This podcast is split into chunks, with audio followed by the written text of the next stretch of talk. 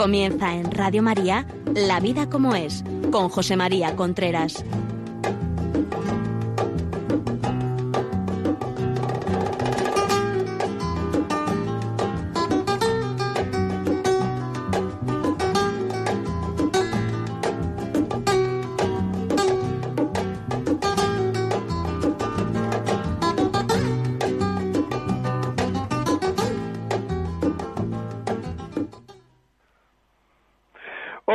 Buenos días. Aquí estamos nuevamente en La Vida como es. Les habla José María Contreras. Miércoles 11 de la mañana, directo Radio María. Ya saben ustedes que tienen todos los miércoles 11 de la mañana una cita aquí en Radio María con La Vida como es. Quería decirle ya desde el principio del programa que nos manden por favor los WhatsApps eh, que nos manden los WhatsApp pronto, los WhatsApp que quieran mandarnos, que nos los manden pronto. Es al 668-594-383. 668-594-383.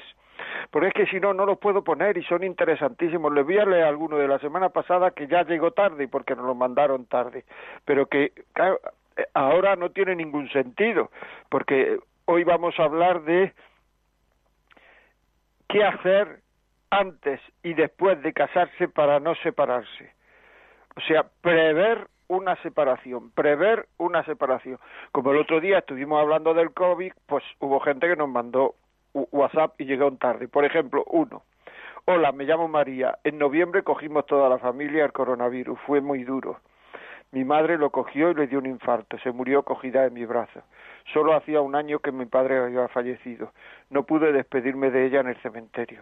Ahora, gracias a la fe, empiezo a ver la luz. Pero pienso en tantas familias que han perdido a un ser querido, que estarán sufriendo. Es muy triste. Solo las personas que viven esta situación pueden comprender. Solo pido al Señor y a, su y a María, su madre, que nos ayude a detener esta pandemia. Ahora rezo más y Radio María me ayuda mucho. Gracias por tanto testimonio. Es precioso, pero si lo hubiéramos oído el domingo, el miércoles pasado que estábamos hablando de esto, pues hubiera sido precioso, pero hoy que vamos a hablar de separaciones, o sea, otro nos dice, buenos días, yo soy de las personas que confían más en Dios que en la ciencia, y confío más en Él que en mí, porque yo puedo equivocarme, Él no. La oración es importante y muchos saludos, Ángela.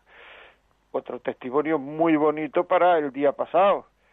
Para el día pasado. Lo digo un poco para que vean que es que llegan muchos, que no es una manía mía, se lo digo muchísimas veces.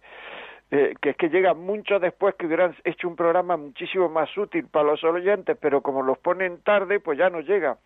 Dice, gracias por su programa. Comentarle que en esta época de coronavirus y mucho antes, rezo mucho, mucho de noche y de día. Solo me preocupa no poder atender muy directamente a personas que están mal y que viven solas, porque cada vez que llamo acabo, fatal, duermo mal. Por eso no, no puedo atenderla. Rezo y rezo, pero no sé qué debiera ser más generosa y dar más de mi tiempo a los demás a pesar de que me quede regular. Gracias. Bueno, pues eso pregúntalo a alguien, pregúntalo a alguien porque tampoco se puede por ayudar a los demás a atentar a la salud. O sea, si luego ya duermes más, etcétera, pregúntalo y te dejarán tranquila. Otro testimonio maravilloso, ¿lo veis? Hay muchos, ¿eh? hay muchos, muchos, muchos, muchos, pero llegan tarde. Bueno, vamos a leer el último y ya está. Vamos a ver. Eh, soy un hombre de 57 años, me llamo Francisco, le escucho hace mucho tiempo. Hola Francisco, si me escucha estarás ahí. Pero hoy tengo que decirle ciertamente y con toda seguridad, el hombre de hoy está falto de amor. Necesitamos volver a hablarle a los jóvenes, a los hijos, a los nietos, que es el amor, el amor de Dios, porque nadie se lo explica. La sociedad actual da la espalda a Dios y yo no puedo imaginar estar sin él un solo día después de 20 años de conversión. Mi esposa está ingresada por COVID y lleva medio mes. Mucha gente ha rezado y reza y la verdad es que Dios y la ciencia lo están consiguiendo. Que Dios bendiga a Radio María. Muchas gracias. Bueno, ya no voy a leer más porque si no, no hago el programa de hoy. Pero os dais cuenta, ¿no? Cuando digo escribir, vamos a hablar de separación, escribir vuestro testimonio de amigos vuestros que se han separado vosotros, de, cómo habéis vencido una tentación de separación. 668-594-383. Podéis poner, en vez de escribir, poner un audio. Separaciones. ¿Cuáles son realmente las causas de las separaciones? Esto es una gripe, esto sí que es una pandemia de lo de las separaciones, porque además una separación, si los demás no se, no se quieren separar, que no se separen, me dice alguna gente, pero es que no, es que influyen los demás. O sea, una separación va haciendo un humus en la sociedad, va haciendo un caldo de cultivo en el cual cada vez a la gente le es más fácil separarse. Si no se separara nadie, la inmensísima mayoría de la gente que, que, se ha separado no se hubiera separado. Por tanto, la gente se separa porque se separa la gente. Por tanto, el separarse conlleva una responsabilidad no solamente contigo, con el otro, o con la otra, con tus hijos, o con tus hijos, o con tus padres, sino también con el resto de la sociedad. Y eso hay que saberlo, que conlleva una responsabilidad. Una de las primeras causas, después de, de, que ya sabéis que de este tema me preocupa muchísimo y que procuro hablar de vez en cuando, una de las primeras causas es, son como dos que, que van paralelas. Una, que la gente se casa creyendo que si esto no funciona, se puede dejar y rehacer la vida. La persona que hace eso, si se va al matrimonio que, creyendo que se puede romper, se va a romper en un 99,99% de los casos. Porque esta vida, como algunas veces me habéis oído, no es muy larga, pero es muy ancha y pasa todo. Y motivos para romper el matrimonio vas a tener. Razones vas a tener. Puede que tengas razones y que le expliques a tus amigos, a tus amigas, a, tu, a todo el mundo, a tus padres, las razones que tienes para hacerlo. Pero en el fondo, en el fondo, en el fondo sabemos que no tenemos razón. Una cosa es tener muchas razones y otra cosa es tener razón. No tenemos razón, por eso damos tantas explicaciones muchas veces. Podemos, por eso queremos que los demás nos entiendan, porque lo que queremos es acogotar la conciencia. La conciencia del hombre nos dice si lo, si lo estamos haciendo bien o lo estamos haciendo mal y algunas veces que la conciencia nos pone nos pone nerviosos, nos pone, o sea, no nos gustaría en el fondo, en el fondo sentir eso. Y lo que nos gusta es matar la conciencia. Hay un ejemplo de, de, de, de en el, eh, cuando a Juan Bautista, cuando la hija de Herodías baila ante el rey Herodes de una manera maravillosa, el rey Herodes le dice, dame, pídeme lo que quieras que te lo voy a dar. Entonces la madre le dice que traiga encima de un plato la cabeza de Juan el Bautista. Juan el Bautista es el que estaba diciendo no lo estás haciendo bien, no lo estás haciendo bien, se lo estaba diciendo a él. ¿Qué quería esa mujer matando a Juan el Bautista? Matar la conciencia. Mató la conciencia. Y a base de hacer las cosas mal, a base de hacer las cosas mal, nosotros llega un momento en que estamos matando la conciencia, matando una conciencia. Y entonces ya nos creemos, cuando ya nos creemos que, que somos libres, y no es verdad. La conciencia sigue ahí con un, como un, como una mosca, molesta. Pero es que además digo más, si tú no sigues lo que te dicta la conciencia, seguirás lo que te dictan tus amigos, tus amigas, las revistas, el cine, la televisión, y te creerás que estás siguiendo lo que tú quieres hacer, o sea, tu conciencia. Pero no es verdad. Estás siguiendo lo que quieren los demás. Tantas ganas que tenemos muchas veces de matar la conciencia. La conciencia que es la luz de nuestra vida. Apagar la luz es quedarnos a oscuras. Hay mucha gente por ahí. Cuando una persona te dice, es que yo esto no lo veo más, es que ha matado la conciencia. Lo ha matado. Muchas veces hay una muerte, hay una muerte radical que es la cabeza, que me traigan la cabeza. Y hay otra muerte que es más lenta. Se mata la conciencia de una manera más lenta, que es por la famosa ley de los rendimientos decrecientes. Un niño, un niño, la primera vez que engaña a su madre se queda preocupado Si la engaña dos veces, ya se queda preocupado menos. Si la engaña tres veces, menos. ¿Ves? Va matando la conciencia. Y llega un momento en que no solamente no se queda preocupado, sino que anima a los demás a matar la conciencia, a engañar a la madre. Ya anima. Ya no se queda preocupado por, por, por engañar a su madre, sino anima a los demás por engañar a su madre. Eso pasa. La primera vez que uno habla con una persona que no debe de cosas íntimas, de cosas, emociones, de sentimientos, se queda preocupado, estoy siendo infiel, estoy no debía tener estas conversaciones, pero bueno, no pasa nada. Uno se justifica siempre como con la droga, yo controlo, no pasa nada, no pasa nada y uno se va enganchando, se va enganchando, se va. Y la conciencia cada vez le va diciendo menos porque la vamos anestesiando, como si le pusiéramos inyecciones de anestesia. La vamos anestesiando, cada vez nos va diciendo menos. Hasta que un día aparece no la conciencia, sino la soberbia. Y entonces digo, es que yo tengo derecho a ser feliz. Y entonces uno se pone a ser feliz, que es romper. Yo tengo derecho a ser feliz. Lo hace todo el mundo. ¿Cuánta gente me ha dicho a mí lo hace todo el mundo? Se separa todo el mundo. Como diciendo, es igual. Claro, se separa todo el mundo, es igual. Tenemos una sociedad profundamente infeliz que va detrás, detrás, detrás, detrás, detrás, detrás, detrás, detrás, va de la felicidad y no la consigue no la consigue.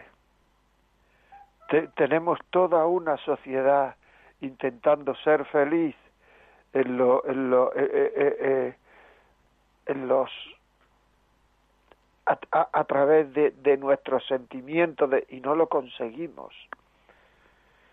No lo conseguimos, no logramos ser feliz.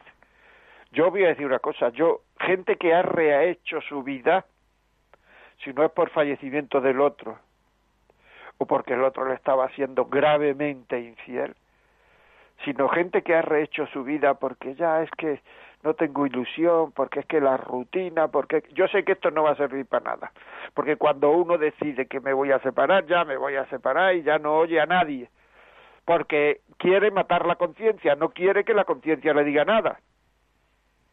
Pero yo no conozco a nadie que haya hecho que haya sido feliz después de rehacer su vida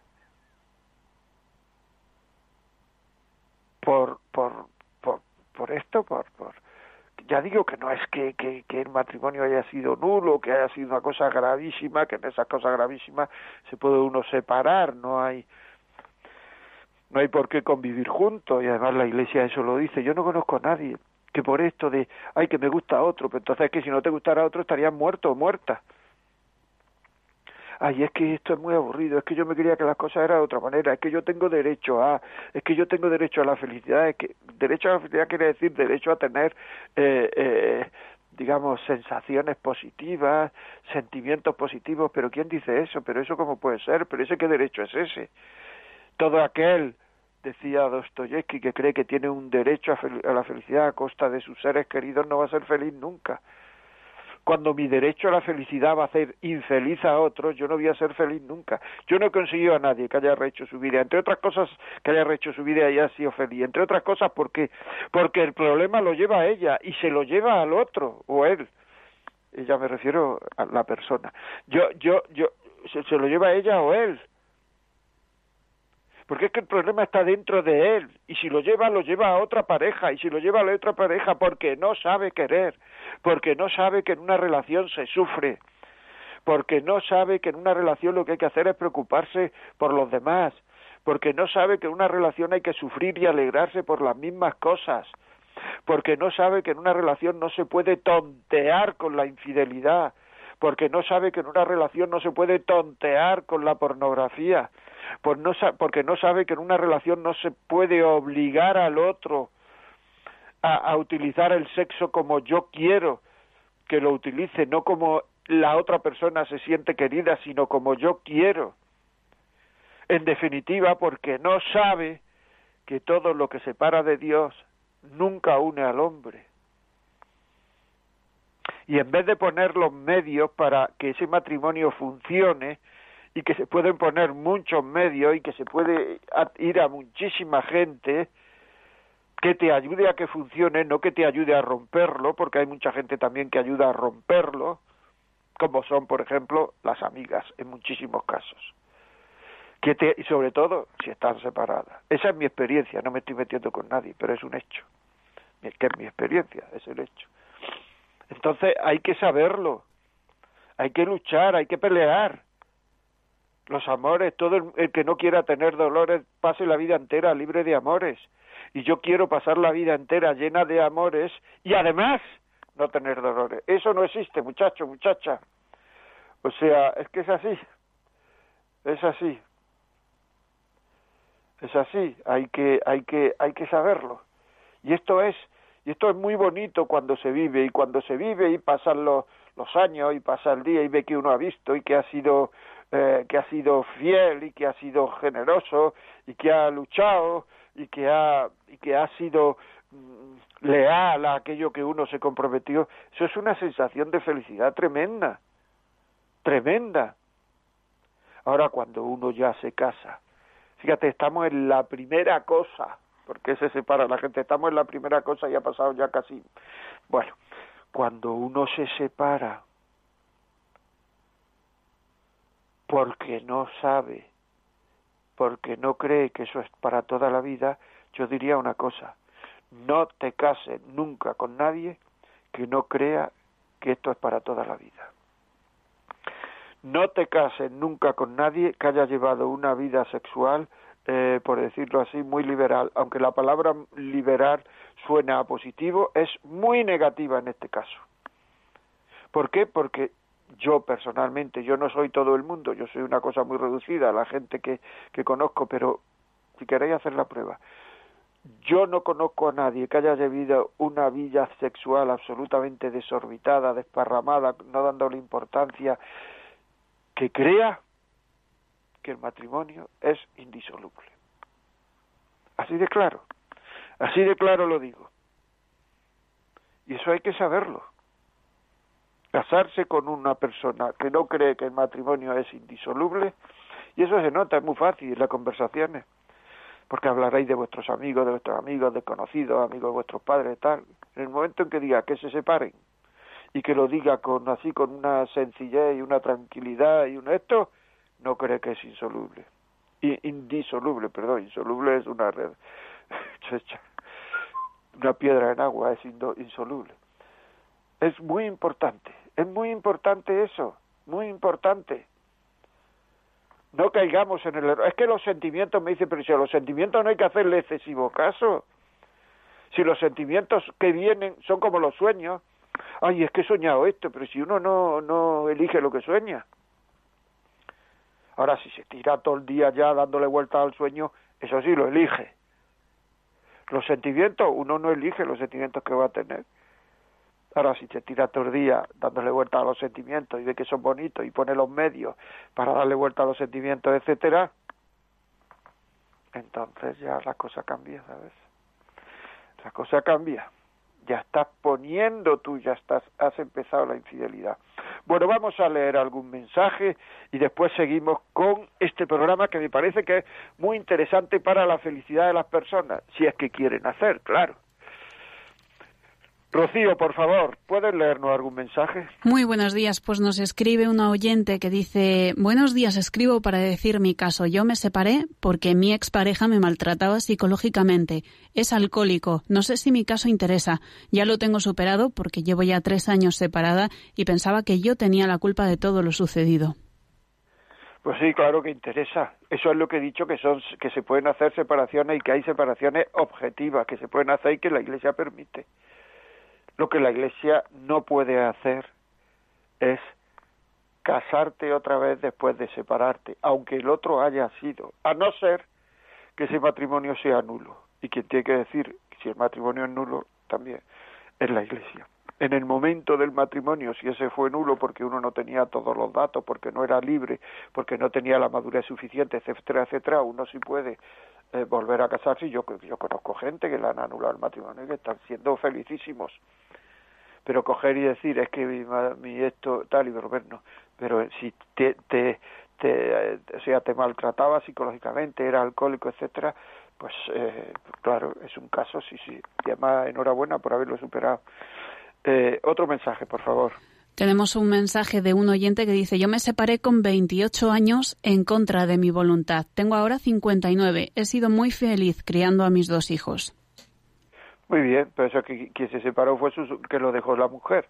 Si te dejan, llega un momento en que no puedes hacer nada, porque esto es una cosa de dos. Ha sido muy feliz criando a sus dos hijos, ha sido fiel, a, como no podía ya, pues ha sido fiel y, y, y lo ha hecho muy bien. Y yo enhorabuena, lo, lo, lo, lo, lo felicito. ¿Hay algún audio por ahí? Sí, tenemos el audio del siguiente oyente. Buenos días, me llamo Daniel, soy del puerto Santa María y estoy escuchando su programa y estoy totalmente de acuerdo con lo que usted está diciendo. La verdad es que yo llevo nueve, 25 años casado y tenemos nueve hijos. Y la clave para que mi matrimonio funcionara, aparte de apoyarse totalmente en lo que es la fe, es tener en cuenta de que el garante de mi matrimonio ha sido Jesucristo, desde el momento del sacramento. Entonces todas las dificultades hay que pasarle y pedirle a Jesucristo que interceda. Y luego también hay otra cuestión que es verdadero, que no es una fábula ni un mito, en que son los tres puntos de pedir permiso, pedir perdón y dar las gracias. Eso dentro de un matrimonio es fundamental porque son, es una convivencia de dos personas para toda la vida.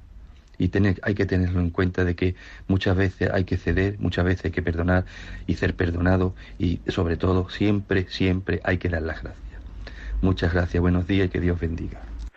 Pues muy bien, bonito testimonio de Daniel, bonito testimonio, lo veis ya un poco largo, lo que podéis hacer es hacer, hacer un audio, quedará, quedará mejor. Bueno, luego dentro de un ratito vamos a seguir leyendo testimonios, ya sabéis que podéis que podéis eh, darnos los testimonios al 668, es un WhatsApp, 668-594-383, 668-594-383.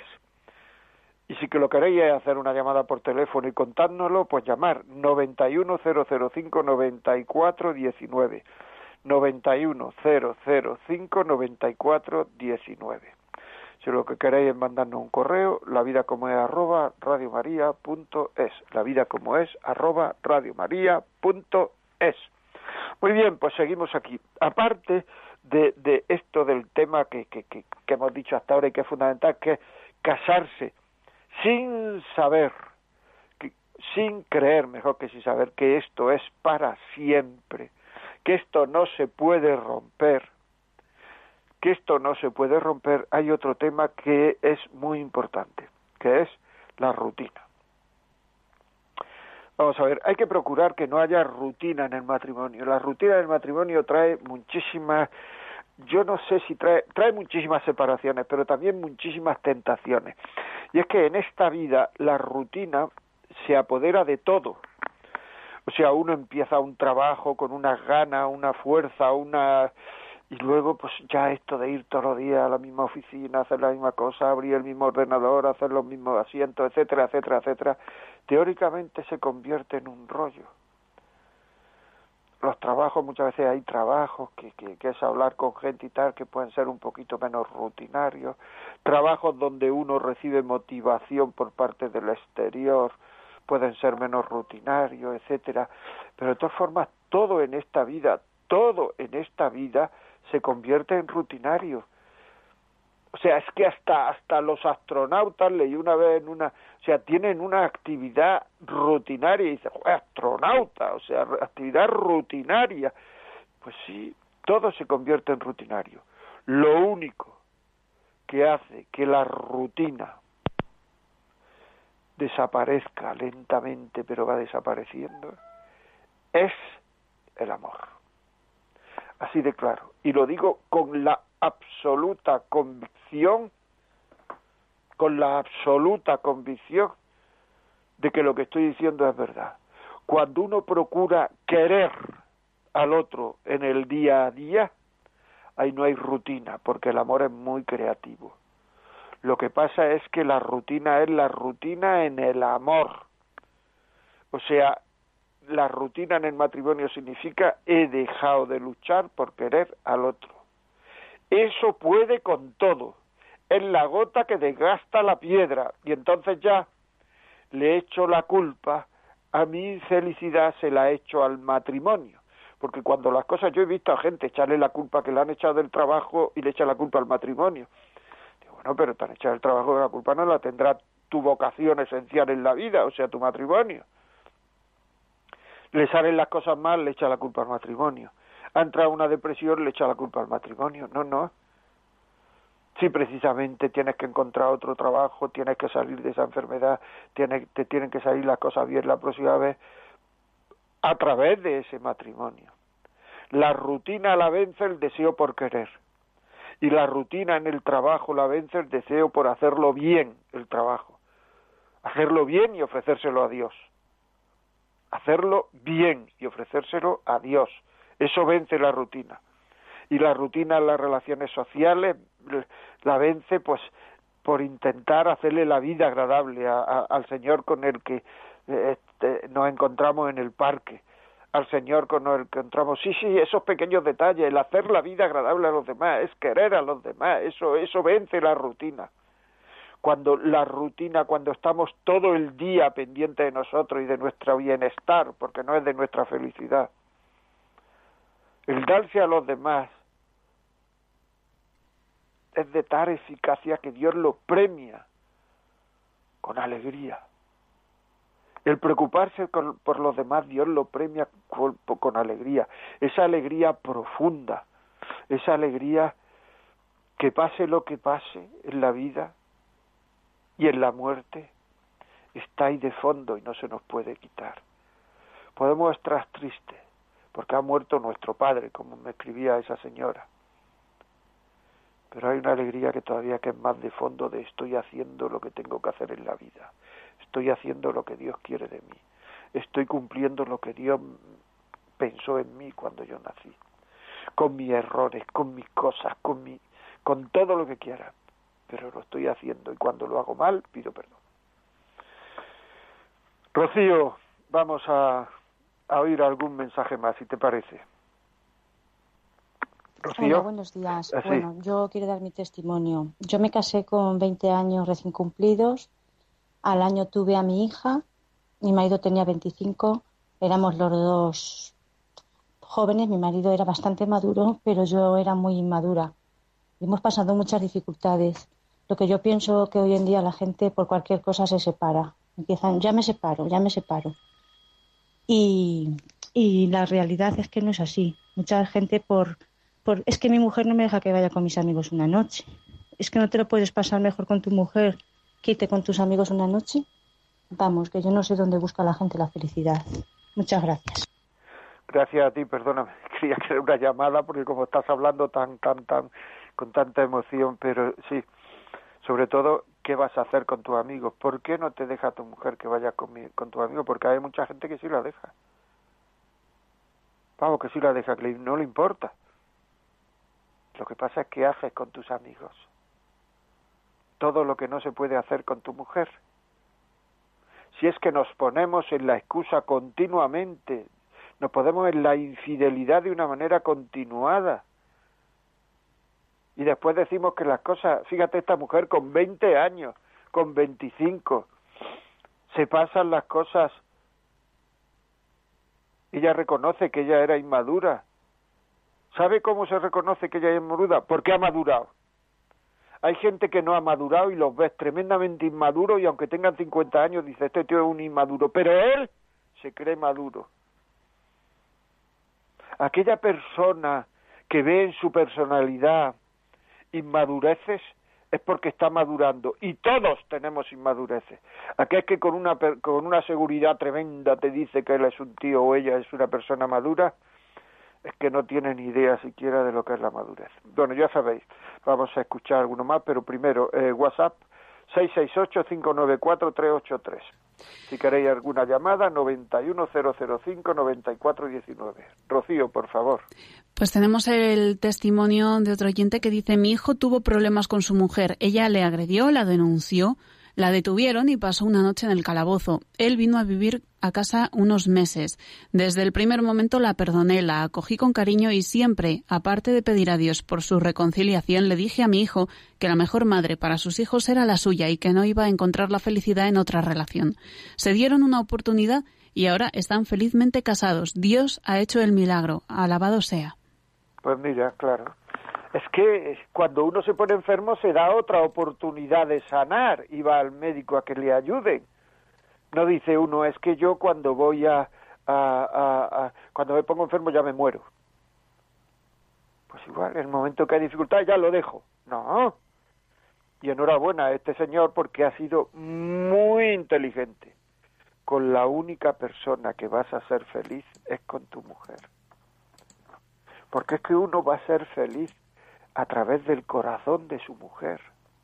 No hay otra forma de ser feliz en la vida que lo digo así.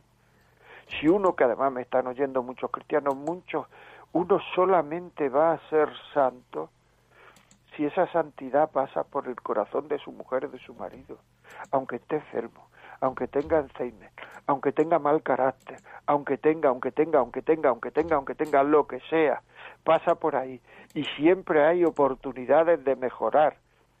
Si uno pide ayuda, también a Dios, si uno pide ayuda, por supuesto a Dios, pero pone los medios humanos también. Hay que poner los dos panes y los, los cinco panes y los dos peces. Lo he dicho bien, ¿no? Cinco panes y dos peces. Hay que, hay que ponerlos. No vale solamente con rezar. Hay que rezar y hay que poner los medios humanos y los medios sobrenaturales. Y las cosas se arreglan.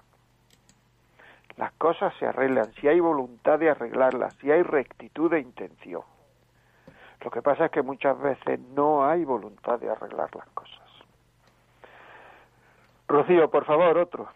Pues tenemos este mensaje de un oyente que dice, sé de una pareja que se separó, pues se cree que eh, por una enfermedad de diabetes él no podía rendir sexualmente y por no hablarlo decidió divorciarse, ya que utilizaba la masturbación y el porno para satisfacer sus deseos, olvidando a su esposa.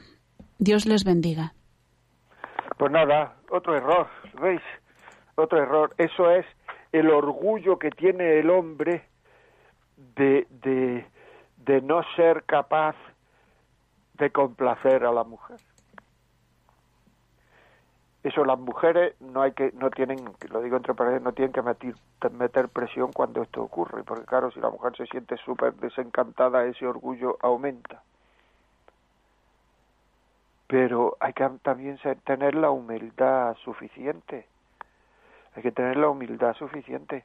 Hay muchas enfermedades, no solamente la diabetes, hay muchos eh, medicamentos, medicamentos contra la depresión, medicamentos que quitan el deseo sexual, que quitan la capacidad de erección, que quitan que, que la vida es así.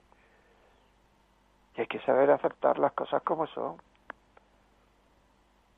¿Y qué, ¿Y qué ha arreglado? Dedicándose a la pornografía, a la masturbación. Nada, ser cada vez más infeliz, estar cada vez más en un hoyo, tener cada vez más tristeza, porque después de buscar la satisfacción sexual, después de buscar la satisfacción sexual de una manera en que uno no debe de buscarla, y cada uno sabe cuáles son, viene el bajón y la tristeza. No nos engañemos, hombre, que nos engañamos con mucha frecuencia. Bueno, Rocío, algún audio más, por favor. Pues tenemos el siguiente audio de una oyente.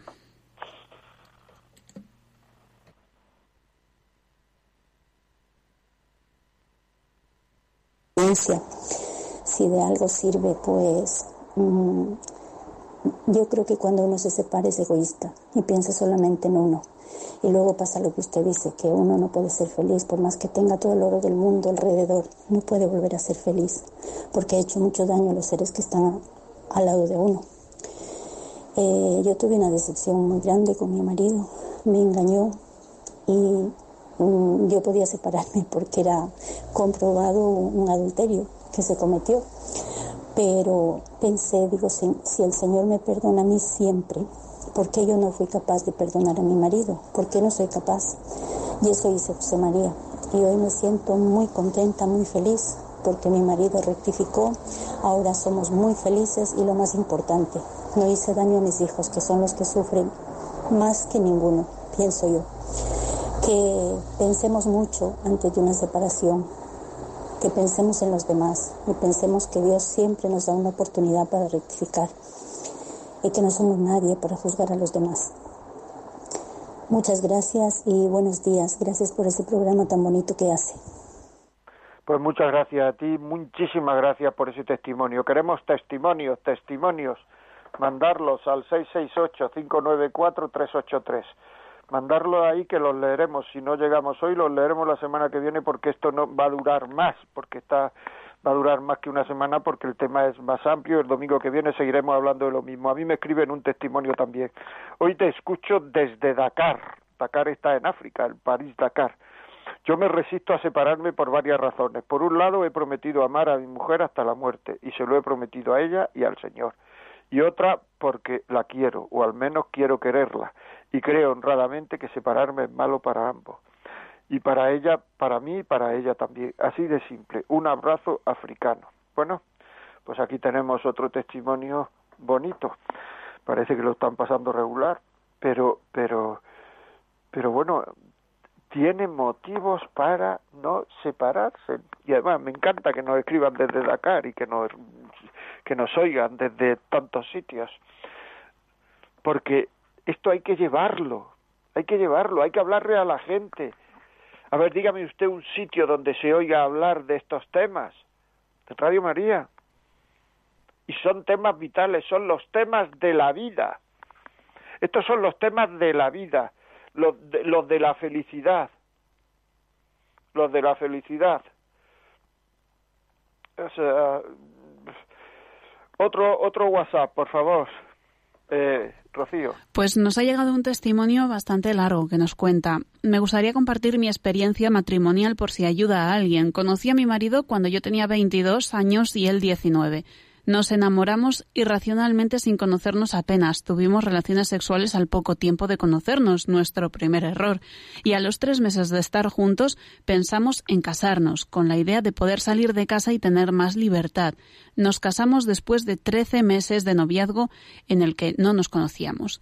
Seis meses antes de nuestra boda estuvimos de acuerdo en no tener relaciones sexuales hasta casarnos y en esos meses empezamos a discutir muchísimo porque realmente era cuando nos estuvimos conociendo como novios.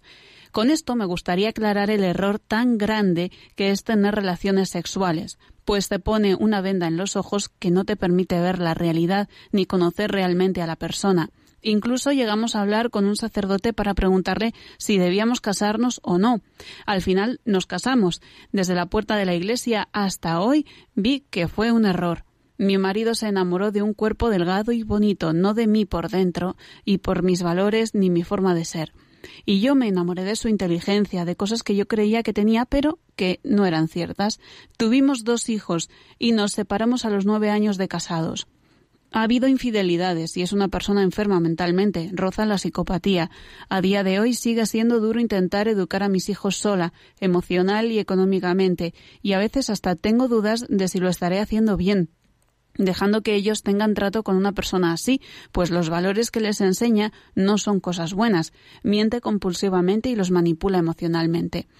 Acepto mi cruz de un error con el que llevo veinte años llorando, unas veces por mí, otras veces porque veo lo que pasa en mis hijos. Ver a tu hija llorar con diez años preguntándote por qué ella quiere a su padre y su padre no la quiere es muy duro. He iniciado un proceso de nulidad y solo Dios y yo sabemos lo que ha pasado y penado en esta relación sin cabeza, solo con el corazón por mi parte. Con su programa he empezado a darme cuenta de que hay que poner inteligencia y corazón y sobre todo hacer las cosas bien. No nos dejemos llevar por las pasiones, que no nos llevan nunca a buen puerto. Muchas gracias por el programa y por sus consejos. Hombre, por Dios, gracias. Esto, esto que tú acabas de decir esto se debía decir en la universidad, esto es así.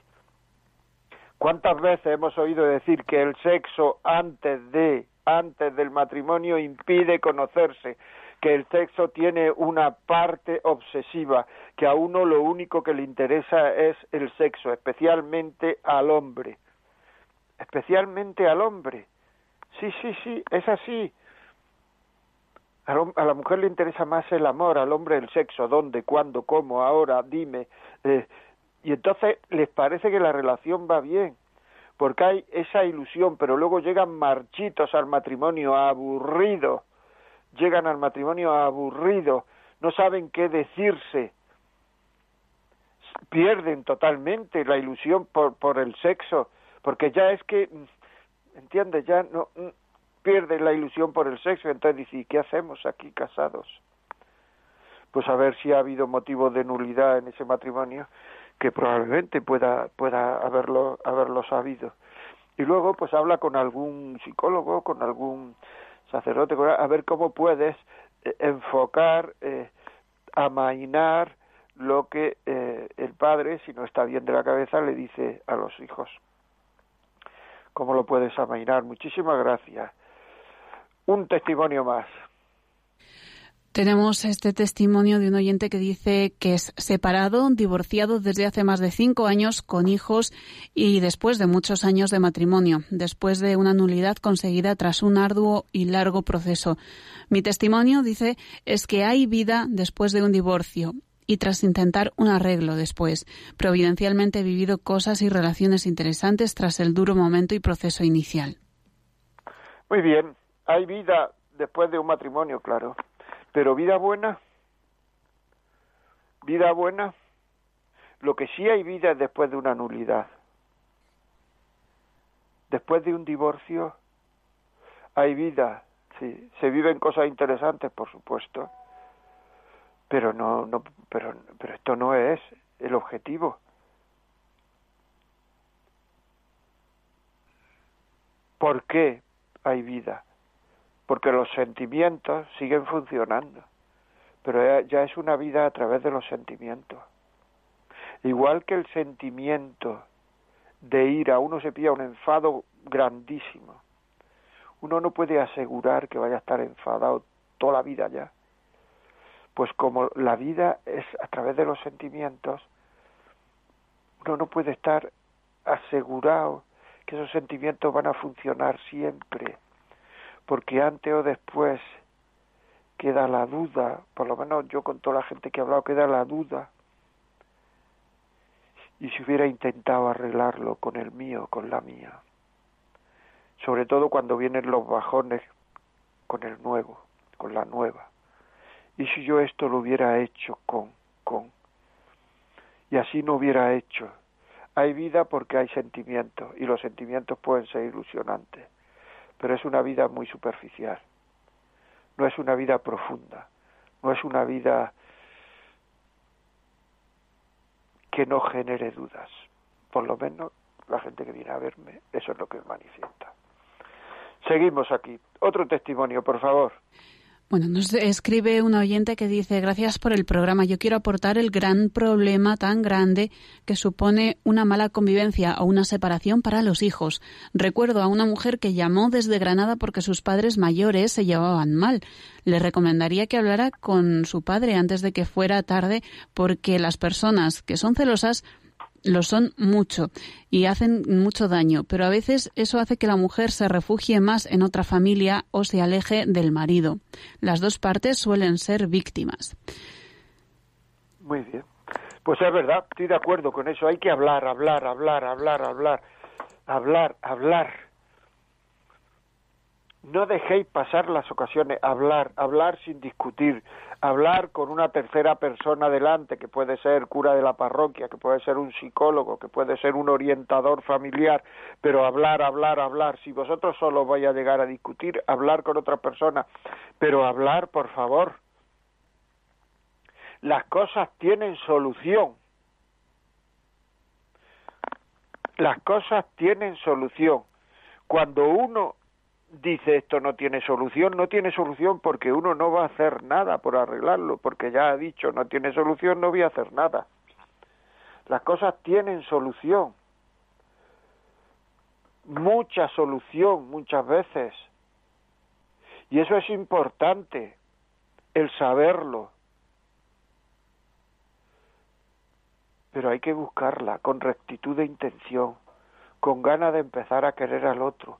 Hay muchas veces que va la gente a buscar solución a su matrimonio con la ilusión en el fondo de que le digan que esto no tiene solución para escaparse.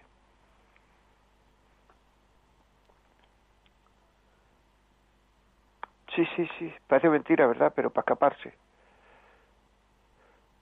Las cosas tienen solución. Cuando nos casamos, eh, la gracia del sacramento es un cheque en blanco.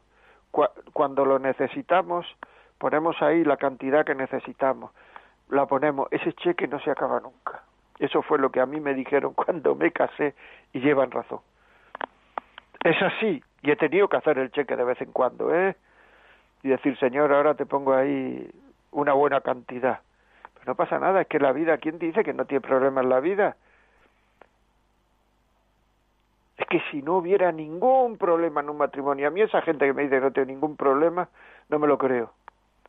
O le digo que esperen un poquito. Si no hubiera ningún problema en un matrimonio, es que no sería vivir. Y como no sería vivir, pues entonces que sería otra cosa. A lo mejor es que incluso no se querían, no se hacían caso y estaban viviendo ahí cada uno por su lado en una pensión. No tenemos ningún problema. Eh, el vivir cada uno por su lado ya es un problema. No quiero decir que tenga que haber problemas, pero que no somos clónicos, que no somos iguales, que el hombre y la mujer somos complementarios, que luego cada uno tiene su carácter y que los caracteres tampoco son iguales. Es que claro, asustarse de, lo de la normalidad es un tema muy, muy malo, porque uno le da mucha importancia a las cosas. Un matrimonio tiene mucho de una relación emocional también. Y en un matrimonio, al haber emociones, muchas veces la importancia que tiene lo que pasa es la importancia que uno le da que son cosas emocionales. Si uno le da una importancia bestial, pues tendrá mucha importancia. ¿Por qué? Porque le, porque le estás dando mucha importancia. Rocío, por favor, ¿nos puedes poner otro audio? Sí, vamos a escuchar el siguiente audio de un oyente. Buenos días. Mi testimonio es de una poquita tristeza. Tengo unos suegros que se han que están empezar, que empezaron a vivir separados con 80 y 80 y muy pocos años después de 55 años de matrimonio y de llevar pues eh, más de 60 o 60 eh, como, como bueno pues no eran novios antes de cinco años novios. La cuestión es que ellos iban a misa todos los domingos y yo me digo, es posible que, en todos esos años de ir a misa todos los domingos, no sé, me, pone triste el pensar que, que teniendo una audiencia cautiva, como es la de, la de los domingos en, misa, la de las personas que van los domingos a misa, sabiendo que muchos de ellos, eh, eh, sobre todo en la época de mis, de mis suegros, pues era por, por sí, por costumbre, por el qué dirán, porque era lo que había que hacer, porque todas esas cosas. Mm, pues que no oyesen día tras día, o por lo menos todas las semanas, o por lo menos una vez al mes, una buena homilía que hablase sobre, sobre eh, el matrimonio, sobre la convivencia, sobre el quererse, sobre lo, el compromiso cristiano del matrimonio y, cómo, y cómo realizarlo en la vida cotidiana. Es posible que, hayan llegado a esta situación sin tener durante tantos años una luz sobre qué es lo que les estaba pasando, porque ambos coinciden en que la cosa viene de muy lejos, lejísimos, prácticamente desde que se casaron. Pero mm, la idea es que la culpa de todo la tiene la otra persona, el uno la otra, la otra el uno. Y claro, mm, esta es mi tristeza y, quiero que sirva más bien como de de grito, de petición para, para quienes tienen eso, responsabilidad ante, ante grupos de matrimonios, en una parroquia, en un donde sea, eh, pues que, que por favor, que aprovechen cada oportunidad para hablar de estas cosas, para remachar las ideas principales y fundamentales y, para poner eso, eh, enseñarles a tener cabeza y corazón y, en qué consiste la convivencia y qué cosas es normal que ocurran y cómo se pueden remediar, cómo se pueden aliviar, cómo, y dar esperanza, y dar esperanza. En fin, que necesitaba decirlo. Y muchísimas gracias por su programa. Seguro que a muchos les está sirviendo de esto precisamente que, quiero decir. Pues nada, muchas gracias a ti por lo que nos cuentas y yo lo que puedo decir es que eh, podéis escuchar estos programas todos, que hay cerca de 200 grabados y que hablan de estas cosas en el WhatsApp de Radio María. WhatsApp de Radio María, que es La Vida como es, eh, entra en Radio María, en la página web de Radio María, WhatsApp, y, y, ya está, y, baja el programa que, que te guste. Por otra parte, yo personalmente tengo otro programa que se llama La Vida como es, que no son los programas de Radio María, que hablo también de estos temas en Ivox. Eh, bueno, pues también hay libros por ahí, yo tengo algún libro escrito, lo podéis buscar, tengo un libro que se llama, perdonad que voy a decir el nombre, pero Pequeños Secretos de la Vida en Común. Podéis comprar por, y ya puede ayudar a la gente, podéis ir, yo qué sé, es que no sé, a, las parroquias, se pueden decir a, al párroco que ponga estos WhatsApp de Radio María, que los ponga en las reuniones de matrimonio, se puede hablar, se pueden ir mandando los WhatsApp por correo a, a, nuestros amigos, óyelo, que merece la pena, es decir, tenemos que espabilarnos.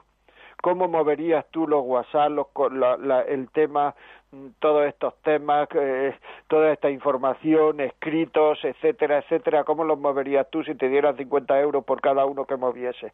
Pues con el mismo interés, con el mismo interés, porque estás ayudando a la gente, estás salvando matrimonio, estás salvando almas muchas veces.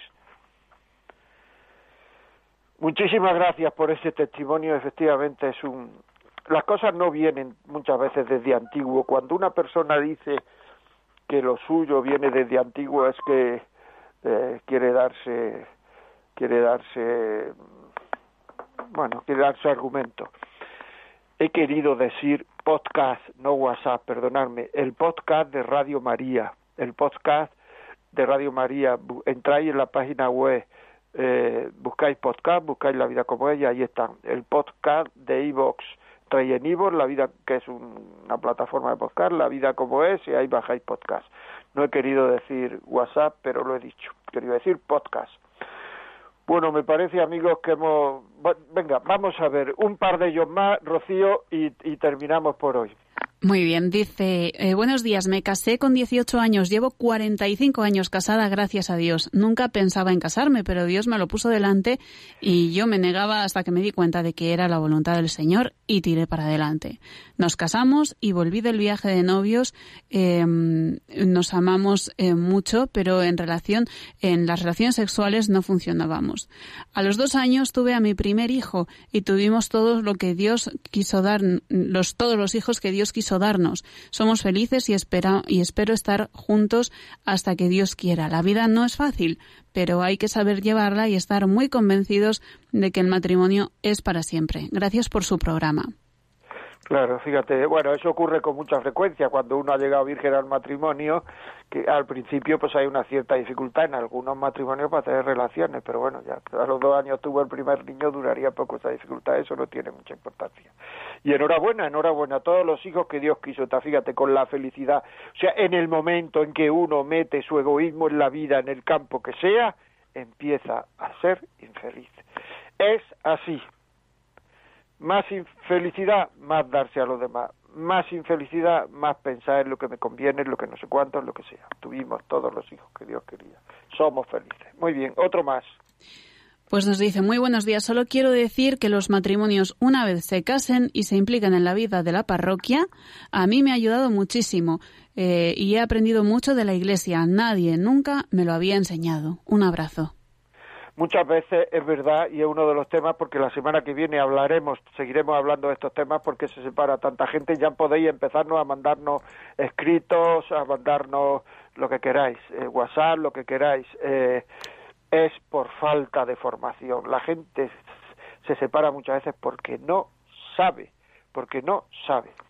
Los WhatsApp mandarlo a 668-594-383 y los correo a la vida como es arroba radiomaria.es. Si este programa pensáis, como ha dicho esta señora, que le puede servir a alguien, llamar al 91 822 8010 y os lo mandan a casa, así de claro, o lo mandan a casa el programa y lo puede oír cualquiera.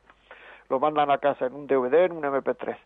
Y luego ir al podcast, que lo voy a decir otra vez. O sea, entráis en la página web de Radio María. Hay una un apartado que pone podcast. Vaya a los podcasts, buscáis el programa eh, La vida como es y ahí estará el programa de hoy. Amigos, muchísimas gracias, muchísimas gracias por los por los WhatsApp y todo lo que nos habéis dicho, los testimonios son fundamentales, los veis como los testimonios son más importantes lo que yo digo, porque es vida. Lo que yo digo es vida de otros, pero los testimonios es vida vuestra. Y eso tira mucho. Muchísimas gracias, cuidaros, que la cosa está para cuidarse y hasta el miércoles que viene a las 11 de la mañana. Un abrazo a todos.